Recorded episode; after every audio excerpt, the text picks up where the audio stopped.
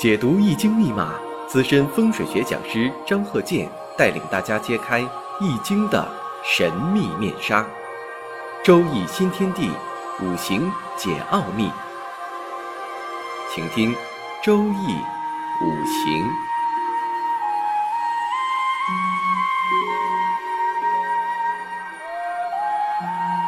上山微电台荣誉出品。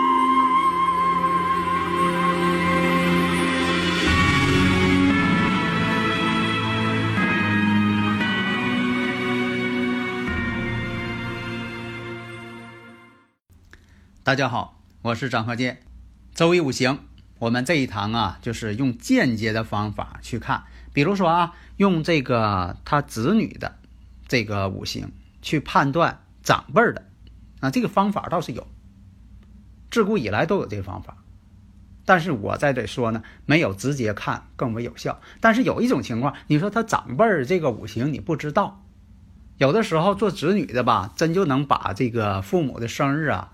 忘了，他没记住，那么呢，我们就要采取呢，用他子女的这个五行，来去看他长辈的一些情况，就像说检查染色体似的，本身嘛，它也是一种科学方式吧。你像说检查染色体，检查当事人的是最清楚的。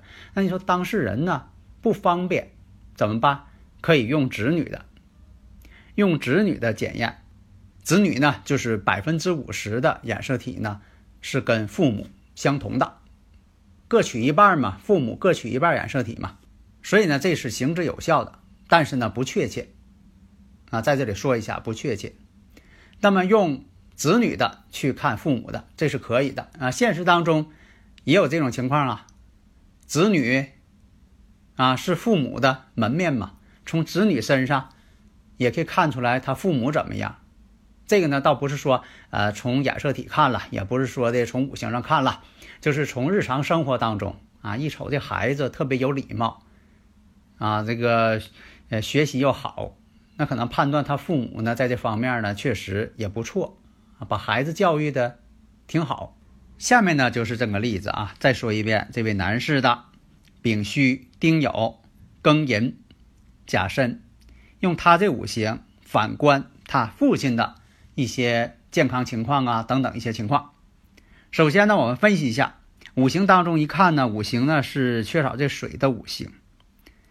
然后呢，这个年上呢透有七煞偏官，月上呢又有正官星，时上呢偏财星。地支我们看地支呢是人身相冲，日主五行啊也是非常旺。另一个看呢，这个时上这个偏财甲木啊，偏财代表父亲。啊，这个以前我讲过，偏财代表父亲。那么这个甲木呢，是坐在申金上，制作结角，寅申又相冲。首先我们判断第一点呢，这个偏财呀，制作结角。虽然说呢，有这个甲木偏财呀，在日主寅木上啊有强根，寅申又相冲，啊，这个寅木跟申金之间还是冲。那么我就分析了。把这个大运看一下，在庚子大运当中，庚子大运，这个庚代表什么？它的比肩，比肩星。那么在这个大运当中啊，你找这个年，把这年找着，这不越找越细致了吗？精确到年，至少得精确到年呢。那么呢，在这个乙卯年发现了，这个乙卯年。跟这个月柱是卯酉相冲，冲的是它哪一部分呢？因为它日主是庚金，月上这酉金代表阳刃，这回知道了吧？代表阳刃，阳刃怕冲，阳刃被冲，十有九凶。所以呢，这个乙卯大运当中，卯酉相冲，冲阳刃了。大运呢又走在庚子比肩这个位置上。那么对甲木偏财是一个克制，而且呢冲的是月，冲的是月柱，月柱呢在以前也代表长辈。另外我们看这个卯木，卯木呢又和年上呢相合，因为它是丙戌年，它属狗的丙戌年嘛，卯戌又相合。那么这些呀矛头啊都直指长辈。你看刚才说到了，这卯酉冲冲阳刃了。然后呢卯戌又合，又合他年了，所以呢又怕合又怕冲，这就长辈呢身体不好，这也是一个人生周期这么一个关系啊。他不是说讲迷信说这就怎么样，它是一个人生周期。这就像这个妇产科大夫啊，能够呃根据孕妇的这个情况判断出来，她孩子呢在预产期是什么时节，这不就很科学吗？他不是说这个大夫他怎么会算呢？因为他有这个科学规律存在，他这个本身也有这个科学规律存在的。所以说这种相冲就代表这个宇宙场之间形成这个关系了，一会儿合一会儿冲，在动荡阶段。呃，大家呢如果有理论问题呢，可以加我微信。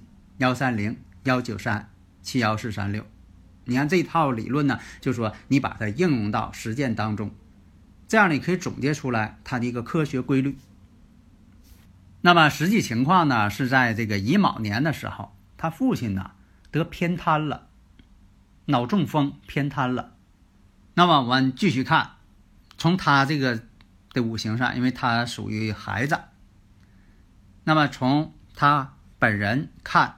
他的父亲，那么现在我们看呢，在这个己未年的时候，己未年呢，我们看一下呀，对他来说呢是甲木偏财呀，跟这个己未年呢相合了，甲木偏财去合他这个流年去了，代表什么呢？偏财为父亲呢，那这个流年会出现什么问题呢？己未年的时候，实际情况呢是父亲呢准备呢分家产。把他这个财产呢，父亲呢把家产呢分给他几个兄弟了，这样呢他也得到了一份家产。那为什么是这种情况啊？为什么说的也他父亲分家产呢？当然了，如果说你看他父亲的五行，那是最清楚不过的了。但目前呢不知道，他本人也记不住。那我看呢，这个甲木实际上是个偏财，偏财呢父亲呢跟这个己土啊甲己合。甲己合土，合完之后又变土了，变成土呢又生他自己了。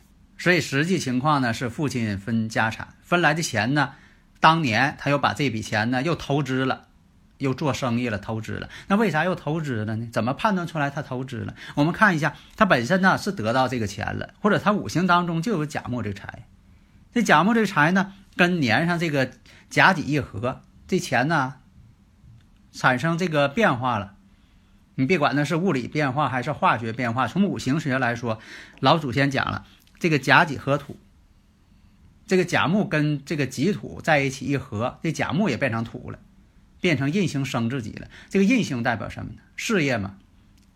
所以翻译过来，逻辑上判断，那就是他把钱呢又花进这个办事业去了。实际情况确实如此，分到家产了，然后呢拿这笔钱做买卖做事业。实际情况就是这样，那么到了这个乙丑年的时候，怎么样呢？乙丑年投资失败，投资不慎，失败了，结果呢，这个一些钱呢也还不起了。这样的造成了什么呢？他变成这个像老赖一样的人了。因为什么呢？他投资巨大，有的时候吧，他把这个钱呢就看作一个数字。啊，很多人都是这样，特别是呃实力雄厚的人，他不把钱当做钱，干作看作一种数字，那夸投进去了，投进去了没收回来。呃，很多人呢，就是我就是呃经常呃感觉很多这些大老板，那也经常接触他们，发现呢，他们啊对这个投资啊总是抱有乐观态度，啊就投进去了啊有多少倍的这个增长，他就不想着说的这个如果不行了怎么办？他不考虑这问题，怎么能说啊？怎怎么能说不行呢？啊，一定行！啊，这钱不投，搁这放着干什么？投，投进之后啊，呃，贷款还不起了，出现问题了。另一个，我们再回头看，你看他这个健康这方面会出现什么问题呢？你看这个丙戌、丁酉、庚寅、甲申，第一印象感觉啊。金跟木之间在争斗，金呢力量呢也非常强，为什么呢？这庚金呢在月啊有阳刃地旺，有月嘛地旺之地，然后我们再看时上呢又有申金，这都是通强根，地旺，临官地旺。再看呢，寅申又相冲。现在呢，给你感觉是什么？金胜木败。那木在中医当中，它属于什么五行呢？属于肝胆，肝胆部位。那好，你把这个先记住。你分析的时候，你把这个地方先记住。啊，这是个伏笔，为以后呢你判断的时候呢，这是个依据。那好，在进入了丁卯流年的时候，丁卯，现在呢他行的大运呢是辛丑，辛丑呢这个辛金也很旺，现在呢又进入这个年了，丁卯年了，卯酉相冲，又出现一个卯酉相冲，而且呢这丁火，丁火对他来说呢是什么官煞官星。但是呢，会出现什么官煞混杂？因为它本身就是官煞混杂，年上呢是偏官七煞，月上是正官，本身就官煞混杂了。所以说呢，他不是个管理者。不要意思一个这个官星这么多呢，啊，他一定是个呃哪个阶层呢？呃，不要那么判断。官煞太多的人呐，鲁莽，爱激动，那么他这个五行呢，做生意啊，其实不适合。他唯一的就说他能够这个做一些事业呢，全靠他父亲，他父亲的帮助，给他一份家产，这样他拿钱就做生意。结果呢，他也不算计，盈亏平衡也不看看，上去就投资。结果呢，在这个乙丑年的时候投资失败，给他造成这个一生当中一个重大的转折。那么到了这个丁卯年的时候，丁卯年的时候呢？出现了冲阳刃了。刚才说了，先前的乙卯年，卯酉相冲，阳刃怕冲，十有九凶嘛。阳刃呢，这一冲之后呢，是乙卯年的时候。那乙卯年就是七五年，七五年啊。那乙卯年的时候，父亲呢就是病了，半身不遂，得脑中风了。那么在又到了丁卯年了。刚才那几年，你看这个判断啊，都不是他说的，你必须得判断出来。那么丁卯年的时候判断呢，这个人呢恐怕肝脏有问题，因为什么呢？卯酉又相冲了，冲又冲阳刃了，而且呢，这个呃卯木呢也是代表着这个身体木的部位，卯酉相冲了吗？而且呢，丁火又变成他的官星，那你说有官星了，他升职了，那你这么判断就错了。因为什么呢？它官煞混杂，刚才我说了，那本身就带有这个官星偏官星，这又出了个官星，三个官星一起克它，所以说呢，这代表什么呢？克的它都不行了，卯酉又相冲了，那么你得出结论，你说在丁卯年的时候，肝脏有病，啊，这个是一个不太好治的病了，卯酉相冲，那实际情况，卯酉相冲之后呢，它本身肝确实得病了。